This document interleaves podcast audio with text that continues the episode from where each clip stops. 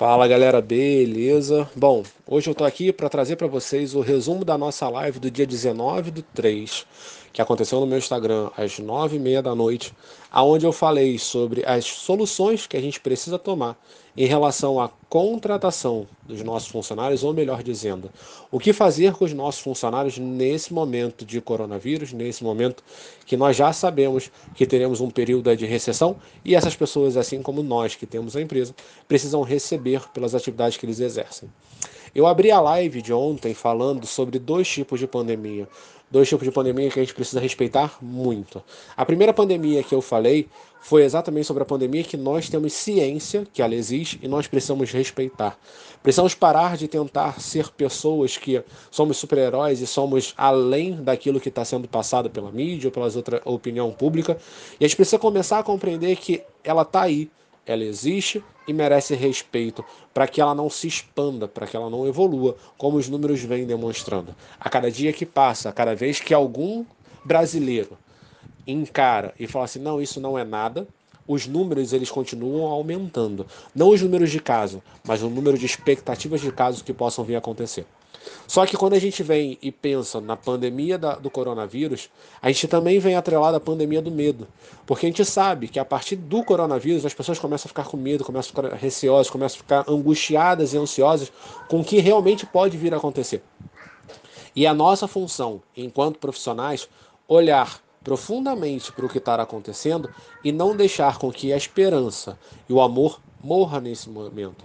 Porque o medo, ele é uma ação congelante que muitas das vezes faz com que a gente perca as esperanças. E não é hora da gente se esconder embaixo da coberta. É hora da gente encarar, buscar soluções para os problemas que o coronavírus possa vir trazer, não apenas para a nossa empresa, mas também para a nossa vida pessoal e principalmente para a nossa vida profissional. Então foi dessa maneira que eu abri a live demonstrando a importância do respeito para o coronavírus e da necessidade de encarar de frente o medo que todos nós temos. Eu, você e outras pessoas que estão dentro do mercado já possuem esse medo. Depois que eu falei sobre a pandemia, eu pontuei sobre a, a diferenciação da forma de contratação que existe hoje no mercado. A gente tem ciência que a maior parte do mercado, principalmente quando a gente fala do mercado de Pilates, faz a contratação, faz a remuneração do seu funcionário através da contratação de porcentagem. Mas eu optei em ensinar as pessoas, em orientar as pessoas pelo caminho mais fácil, pelo caminho que diz respeito à regulamentação das pessoas por carteira assinada.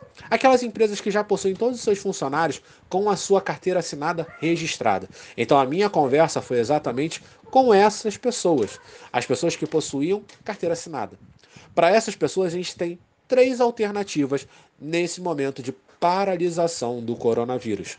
Hoje, o isolamento é de 15 dias, mas já se existe a expectativa do prolongamento de pelo menos um mês.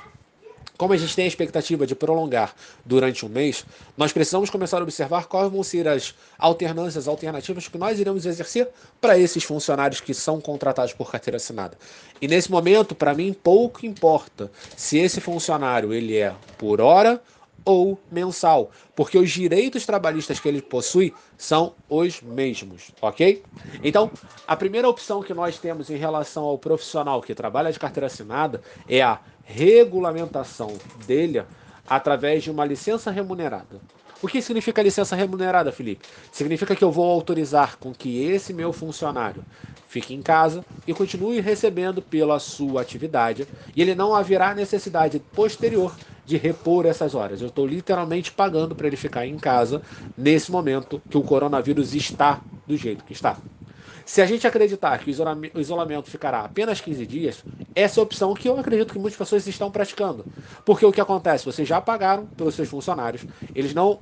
A licença remunerada seria estar pago você não vai precisar repor depois. A outra opção que nós teríamos seria a formação de um banco de horas.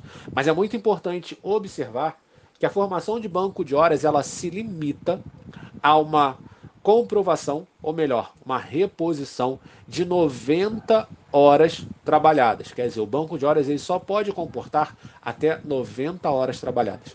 Se nós formos olhar um profissional que trabalha ali semanalmente, tá? Vamos botar por hora, 20 horas semanais e a gente for olhar esse período que temos pela frente de pelo menos três meses, no pior cenário que o Felipe acredita que possa vir a acontecer, nós estamos falando que esse funcionário teria dentro do seu banco de horas aproximadamente 240 horas.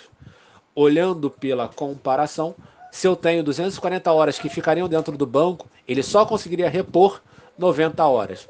Então, se a gente começa a acreditar que esse funcionário vai passar mais tempo prestando o, o serviço afastado, não é muito viável manter que esse funcionário dentro do banco de horas. Então é de extrema importância analisar exatamente o momento que a sua empresa está vivenciando agora.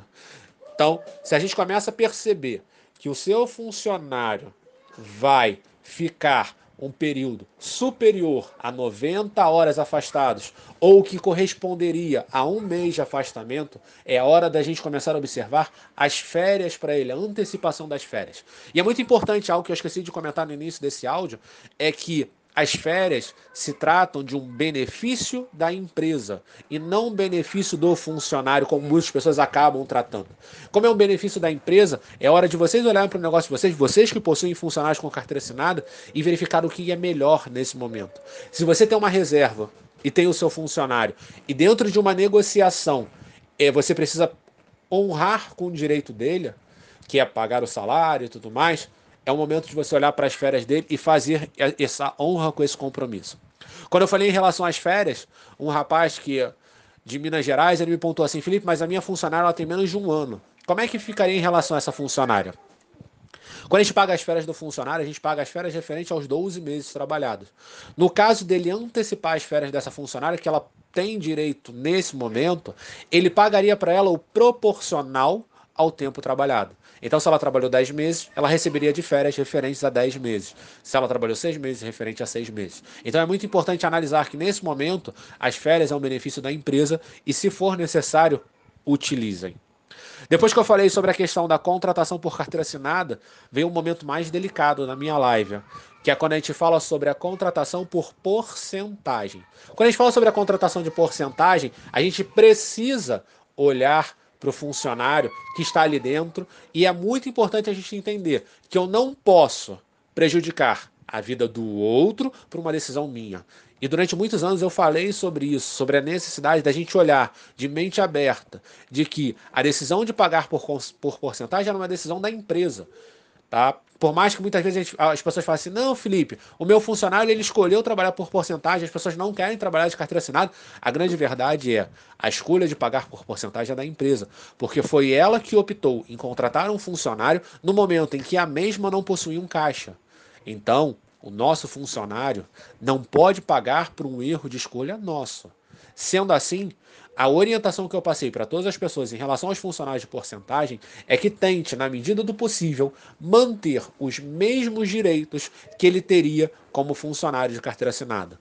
Que, que, seja, que a gente consiga continuar pagando as férias, a licença remunerada ou cria um banco de horas para esse funcionário, no qual ele recebe e depois ele repõe as horas. O que não pode acontecer é que ele venha a ser prejudicado por algum erro, por alguma falha que nós, enquanto empresários, cometemos na hora que realizamos essa contratação. E por fim, eu pontuei a questão dos estagiários. Foi levantada essa bola e perguntando, Felipe, como é que eu remunero os meus estagiários? O Alexandre, que está dentro do nosso grupo, ele pontuou que seria interessante, se fosse possível para a empresa, que ele desse, mantivesse a bolsa estágio para esse aluno. Mas a minha ponderação em relação ao estagiário é que o trabalho dele, a participação dele, o estudo dele dentro da empresa de vocês está atrelado à matéria estágio da faculdade. O estagiário não é nosso empregado. O estagiário está ali recebendo um auxílio, uma ajuda para alimentação, transporte, materiais é, estudantis, livros, mas é no momento de estudo. Tanto que, no momento que a faculdade entra de férias, o estagiário ele acompanha as férias da faculdade, porque o foco dele é exclusivo para o serviço que ele está prestando ali relacionado à matéria estágio. Se ele não está cursando a faculdade, se ele não está cursando a matéria estágio, ele não pode estar realizando estágio. Logo, o estagiário não vai existir dentro da sua empresa. Mas se você acredita que o dinheiro que você paga para ele, a bolsa estágio que você oferta para ele, tem muita influência dentro da casa dele, nada mais justo do que, se for possível para o seu negócio, se for possível para sua realidade, para sua reserva econômica de emergência, manter essa bolsa para ele, mantenha.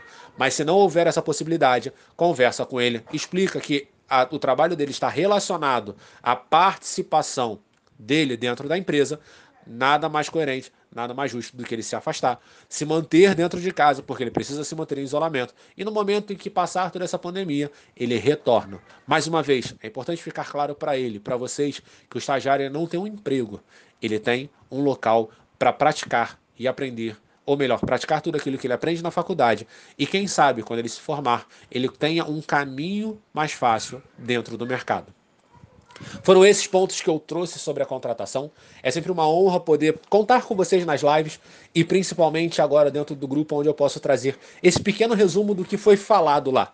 Como eu venho terminando todos os meus vídeos e todos os meus áudios, que Deus abençoe a América, que Deus abençoe o mundo e que juntos nós possamos salvar essa nação. Eu acredito em cada um que está aqui dentro e eu tenho a certeza que vocês estão num caminho de organização, de estabilização. Mudar dói mas mudar é preciso nesse momento, até mesmo para que quando o caos passar, nós possamos voltar mais fortes, mais centrados e sabendo exatamente quais são os passos que precisamos dar dentro do processo de estruturação da nossa empresa. Um forte abraço, uma ótima sexta-feira e eu encontro todos vocês na nossa live de hoje à noite. Valeu, galera. Fui!